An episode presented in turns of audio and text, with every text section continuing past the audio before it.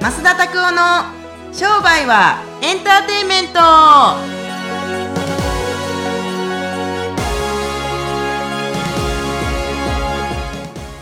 商売はエンターテインメント。ちょっとお坊さん風で言ってみたんですけどどうですか？全然わかりません。そうですか。ちょっとねちょっとね私お寺に行ったり神社に行ったりするのが好きなんですけど増田さんははい。その自分の心を鎮めたい時とかはい。どんなことしてるんですか？深呼吸をしてればいいんじゃないですか？あなんかね。深呼吸が趣味みたいな感じですか？あそんなことは言うてないですけれども。いやいやあのー、あのやり直した方がいいですかね？大丈夫ですか、うん大丈夫大丈夫。はい、うーん深呼吸プラスなんか葉巻吸いたりとかすればあー。30分とかで気持ち落ち着くんじゃないかなと思いますけど。なるほどね。そう。増田さんのルーティンです葉巻って深呼吸やからね。でもタバコって深呼吸じゃないねんて。なんか煙吸ってるだけやから。そう。葉巻は煙吸ってるだけって言ったら吸ってるだけですけどね。あれは吸ってないからねほんで。あ体に入れてないから経費吸収がどうとかってあるけれども科学的にいいものだと証明されてるからね。もうもうもう来た来た来た。もうここであの反感のあのむしろバズってほしいんですけどあいつはバカなこと言ってるとかいうなんかこうツイッターとかの炎上とかがあの起きたらいいななんて思うんですけどあー最高やねまあきっと起きないんですけど、はいはいはい。やっぱりまあそれいろんなね説がありますよね。うんうんうんあのー昔の人たちだってやっぱりさあの、うん。ピーって言われるような毒って言われているようなもの。例えばコーヒーとかカフェインとか、あとはあるじゃないですか。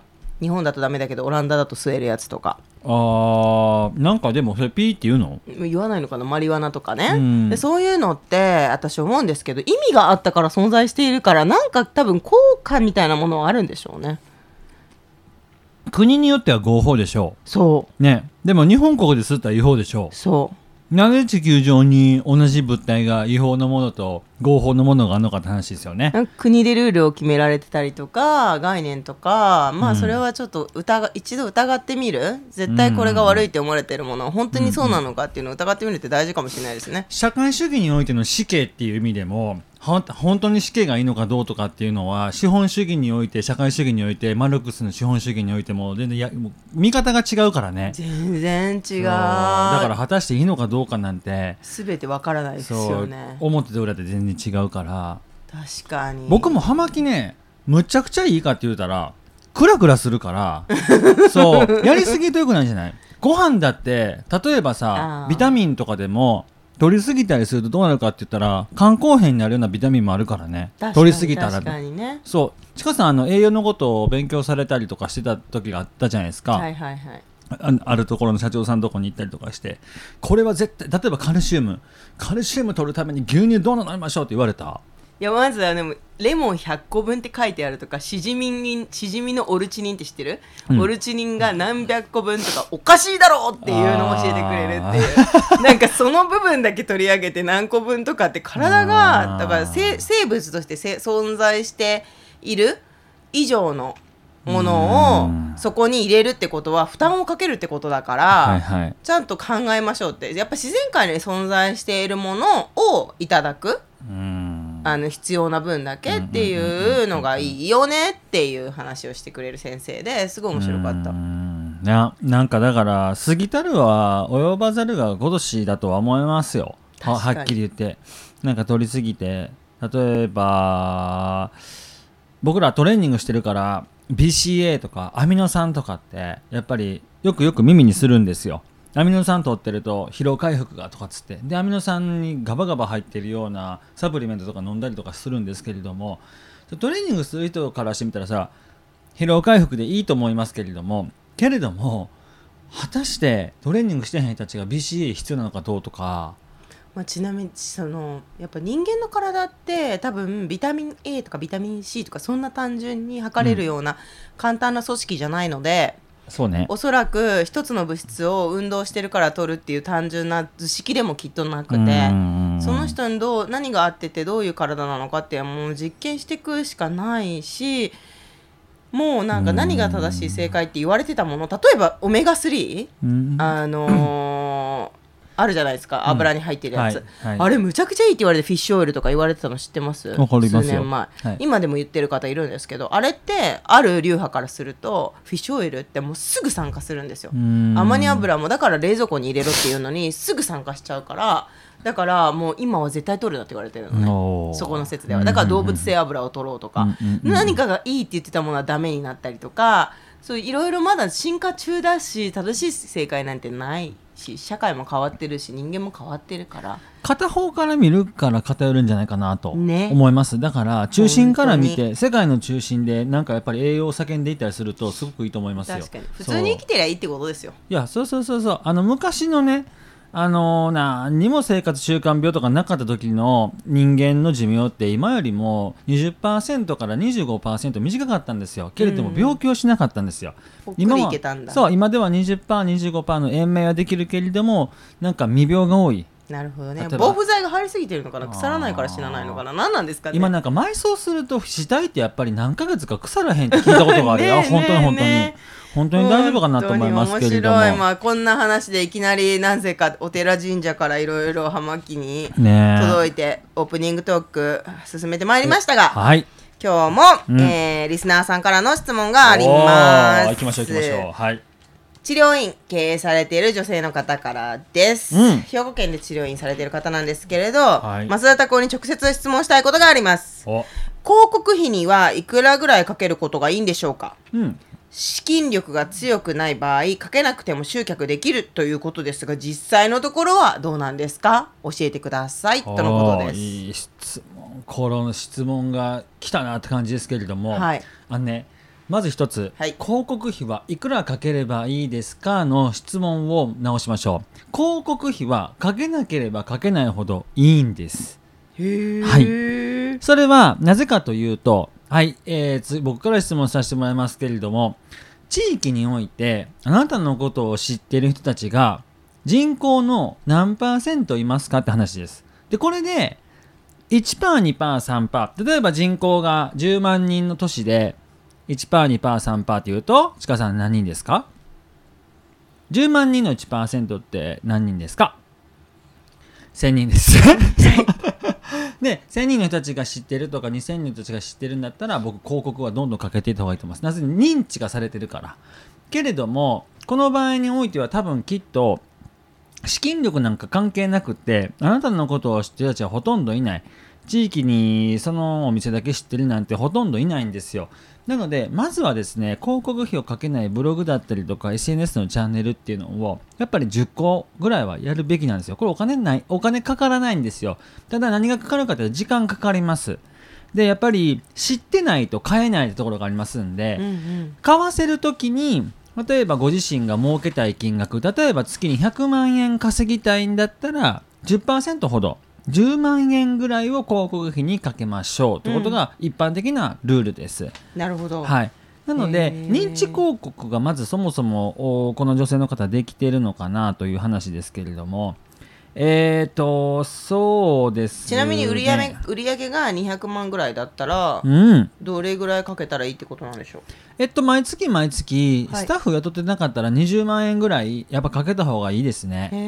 ご自身たちのゴールの10%の広告費をかけられますかっていう質問がありますけれども、えー、とこれはあのーかければいいと思いますよ。普通に10%ほど。はいなるほど。じゃあこの方の先生の質問ではないんですがじゃあ伏線として多分おそらく広告費をかけるのが怖いっていう方はいがはいはい。多いと思うんですよね。だからこういう質問がはい。あると思うんですけどだってこれで表対効果なかったらどどどうしようとか例えばうん。フェイスブック広告とかいろいろあるじゃないですか。それをじゃはい。あいくらぐらい売ったらいいんだろう？で実際にそれに対してゼロのレスポンスだったとしたらはい。ドブに捨てたことになっちゃうじゃないの。私のお金みたいなその不安をどういうふうに解消したらいいんでしょうか？やるしかないっていう回答なんですかね？あいえ、えっと、ちゃんと賢く答えさせていただきますけれども、はい短期、中期、長期の目標において、多分きっと お客さんに反応させたいっていうのが短期目標だと思います。はい。で、えっと何回か打ってお客さんたちから問い合わせもらうっていうのが中期目標、はい。で長期目標としては認知だけでいいんですよ。なんでどどれどれがいいですかって話ですね。直接反応があって今すぐ客がガーッと来てくれるのはいいけれども23ヶ月後に同じ広告決定してゼロの時もありますけれどもそれでいかがですかっていう場合もあります。逆に23ヶ月はあんまり反応はないですけれども3ヶ月目4ヶ月ヶ月目でバッと来ますけれどもどっちがいいですかって選びますね。プランニングがあると思いますから。全部欲しいです。おいいですね。じゃあ あの 地域の人たちのライバルという人たちがあんまり出してない広告っていうのを出せばいいんじゃないかなと思います。例えばえー、と美容室の広告でこの前顧問してるところでこういう広告出してもらったんですけれども美容室の広告とかって見たことあります？ないです。あないですか？違う違う、えっとホットペッパービューティーとかあるじゃないですかあはいネッああいうトとかでは見たああことある。いうところってなんて書いてますか？駅地下駅地下ショートカットがショートカット上手。はい。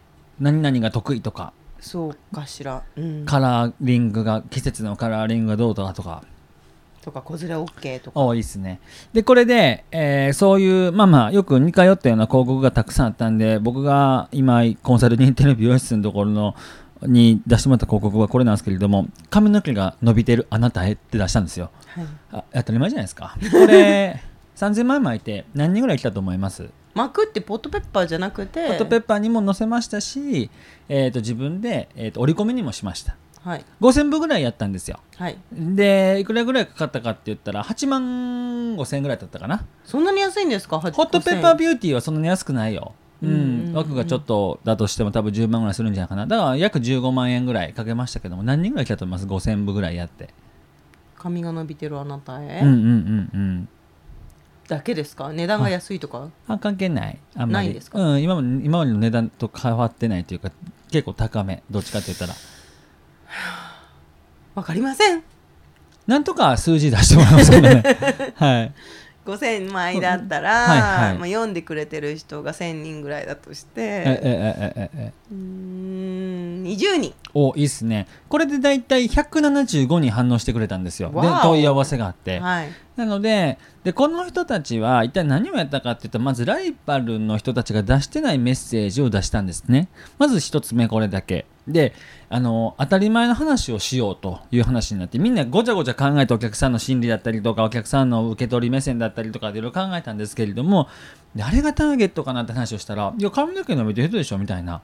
やしなん20代から30代で髪の毛が伸びているあなたへにしたんですよ。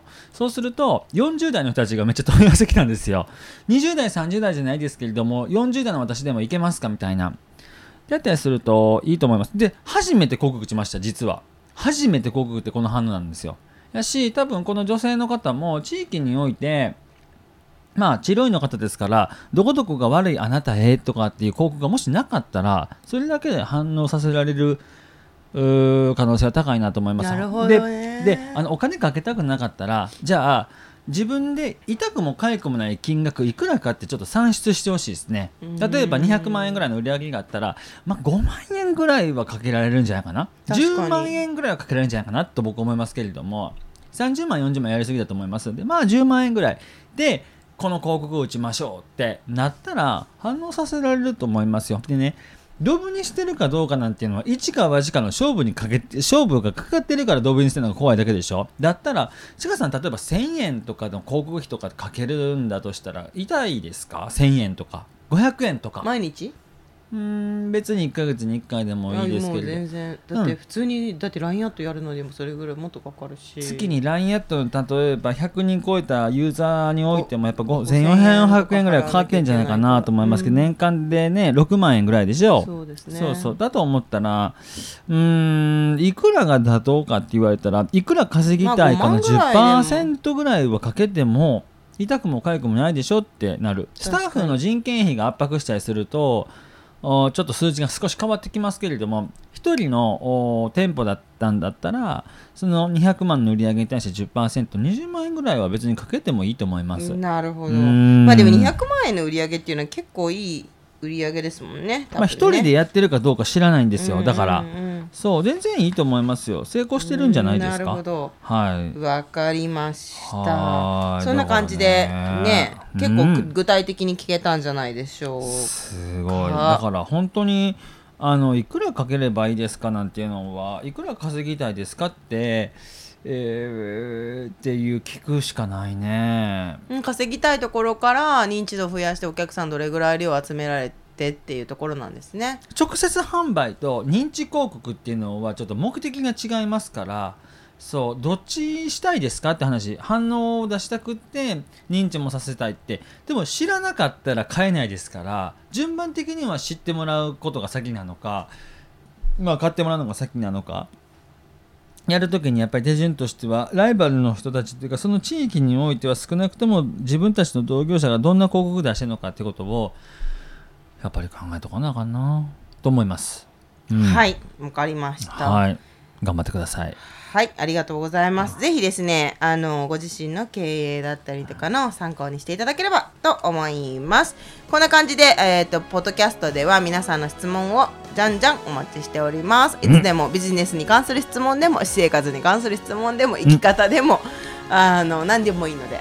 じゃんじゃんあのポッドキャストのリンク貼ってありますのでそちらの方でご質問ください。はいそれではまた次回お会いしましょう。さようなら